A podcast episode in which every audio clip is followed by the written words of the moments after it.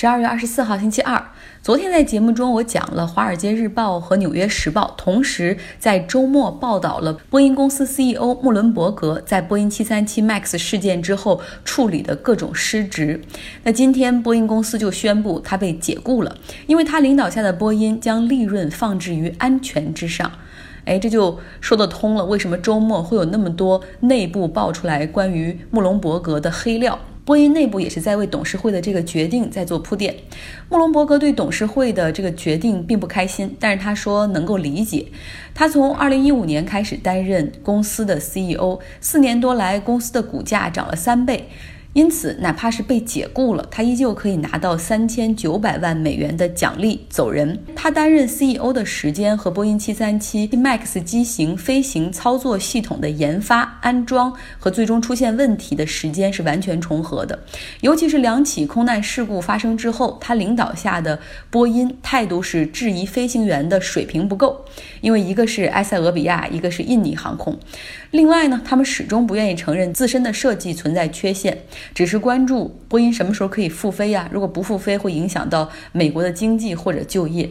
在波音737 MAX 机型出事之前，穆隆伯格担任董事长兼 CEO。事发之后，他先是被从董事长的位置上解雇。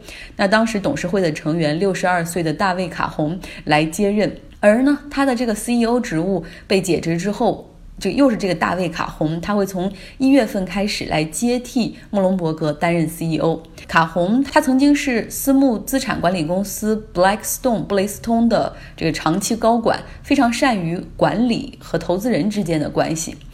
不过外界也是质疑说，卡洪的上任肯定还是换汤不换药，因为波音现在更多还是关心什么时候可以复飞呀，因为这关系到他们的股价和财报。波音公司内部也有声音表示说，其实现在大家看到的这个波音早就是变味儿了的波音。自从1997年收购了麦克唐纳道格拉斯公司之后，波音的 CEO 等高层团队就从西雅图搬到了芝加哥，这样就更加有助于他们贴近供应商管理、贴近资本市场和政治。而西雅图的总部更多就是设计和研发，长久之后，管理层越来越重视资本市场，让工程师的团队的进。度为市场服务，像现在国内很多上市公司哈，他们是不重视股东的权益，那种行为是耍流氓。但是太以股东和资本市场的利益为重，可能也是灾难。这样的话，很可能就利润高于安全。像 CEO，他们受雇于董事会，他们的薪金和公司的市值管理是挂钩的。衡量他们好坏就两个，一个是报表，另一个是股价。市场不好的时候，他们需要大幅裁员，毫不手软来降低成本，让这个股东们依旧可以分红；而市场好的时候呢，他们可以大幅的向股东来派息，或者花大把的钱来进行股票回购，支撑股价。在这种情况下，公司的社会责任、产品应有的安全都被抛在了脑后。澳大利亚的山火 （bushfire），他们叫 bushfire，还在继续。西南威尔士州也是持续高温天气，没有好转的迹象。参与救火的。人群中有三千人，他们来自新南威尔士州山火救援队。这三千人中，百分之九十都是毫无报酬的志愿者。他们平时利用业余时间来接受灭火的训练。那当山火发生的时候，他们会在专业人士的带领下进行救火。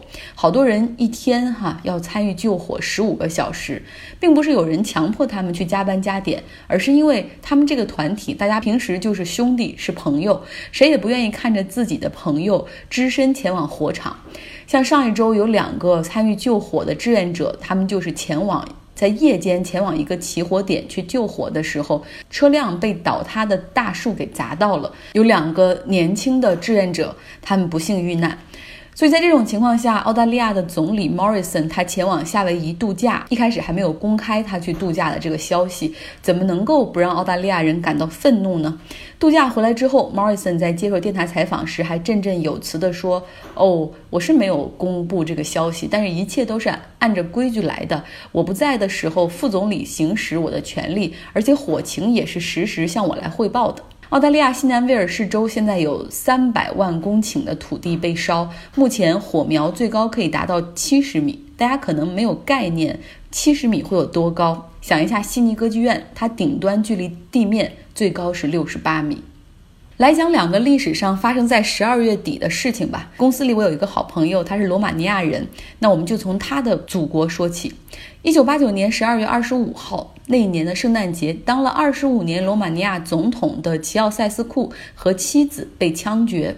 他是从一九六五年开始成为罗马尼亚的这头号掌权人物，先是总书记，之后是总统。他后期腐败无能，使得罗马尼亚出现了经济危机。又因为长期生活在非常奢靡的这种环境之中，他和普通百姓的生活和世界基本上是脱节的状态。另外，还派了大量。的秘密警察去监视大家的生活，就连购买打字机都需要有官方认证的许可才行。三十年前的十二月二十一号，他当时就以为自己还是大权在握，于是，在首都召集了一次集会，对市民讲话。但是，当他的麦克风出现状况的时候，人群中忽然有人喊道：“说打倒齐奥塞斯库！”结果得到了山呼海啸般的响应。局势失控之下，他又向军方传达指示，说可以先朝天开枪，警示人群，如果他们不愿意撤去的话，那么就朝他们的腿开枪。当时的国防部长不愿意执行任务，于是举枪自杀，这也导致很快军队也开始倒戈。齐奥塞斯库见势不妙，和他的妻子乘坐飞机准备逃走，但被军方的飞机警告说，要么降落，要么等着被击毁。他们将飞机最终降落到一个军事基地，后来草草地接受了审判和行刑。我的这个罗马尼亚同事 Stephen 说，齐奥塞斯库当然对罗马尼亚有贡献，比如说经济上那个时候的政策，他们还是很独立于苏联的控制。再比如说兴建了很多的公路，到现在让罗马尼亚的经济仍在受益。但是他对于这个国家的伤害也不能忽视，而且至今存在，那就是 corruption。腐败，哪怕现在罗马尼亚已经加入欧盟很长时间了，但是罗马尼亚还是有大量的腐败问题，可以说从中央到地方。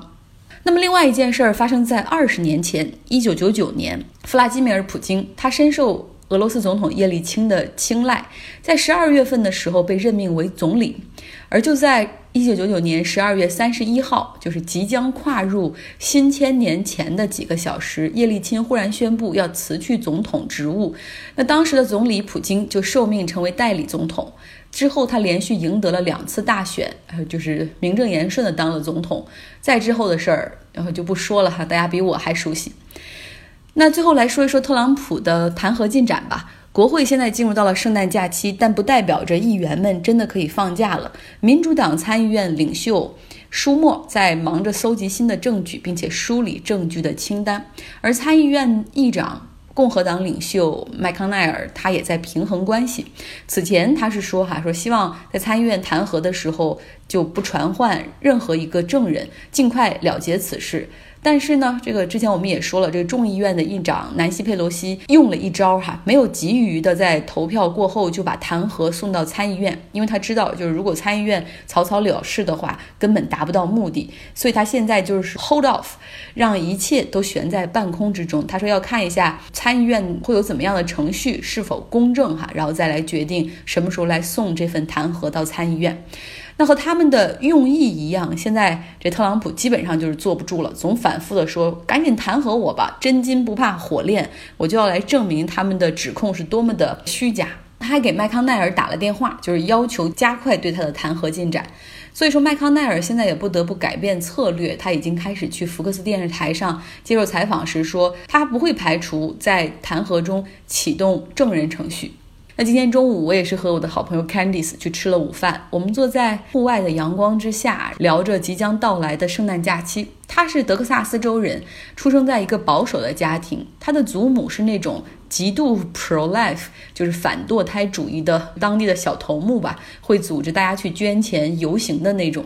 而他的父母呢，都是 Trump 的支持者。他说，甚至他父母所有的朋友中，都全部都是白人，都找不到一个有色人种，而且找不到一个不是 evangelical 就不是基督教徒的人。他说。我能理解他们是共和党的支持者，但是当我知道他们投票给 Trump 的时候，我真的很失望。他说每每次要回德州的时候，他都会就进家门之前，他都会深呼吸，就告诉自己说：“你只在这儿待两天，不要毁掉大家的心情。不论你说什么，反正已经无法改变他们的观点了。”所以说，圣诞假期他总会把回德州的时间缩到最短。他的生活基本上是在德州读完大学之后，就来到了旧金山湾区，因为在这里，绝大部分人都和他有同样的想法，都是 liberal，关注社会公平正义、种族平等，支持同性婚姻、女性权利等等。他说：“我在这里更开心。”我忽然想到。在上海逛巴金故居的时候，看到一句话：他年少的时候从四川老家来到上海读书，之后又去了巴黎读书。他说：“我以为我寻找的是如何解救中国的办法，可后来我发现，我寻找的是如何解救自己的办法。”那对于我来说，来弯曲也是一个真正发现自我的过程。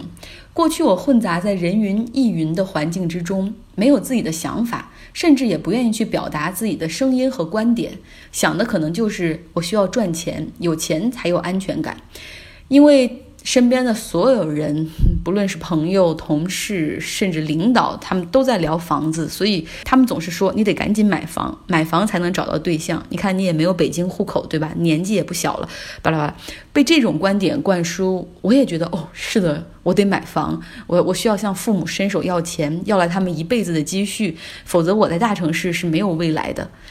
但是我知道这不是真正的我，也不是我真正在意的东西。我渴望的是是自由，是独立的人格，是那种每一个人能够凭借自己努力有所作为的生活。所以辞职出来求学之前，好多人说啊，你在这样的舒适区。可是我知道，在那个环境下的我，并不是真正的我，而且我也不真正快乐。其实我们每一个人心中都有自己。在意的东西，只是在嘈杂的环境之中，他被生活和工作中的琐事所淹没，或者在和其他人的人际交往、大众社交中被带偏了。我很高兴我能迈出那一步，但实际上，对于你来说，你不需要走这么远，也能够得到内心的宁静，发现你心底最真实的自己。好了，今天就是这样，大家周二愉快。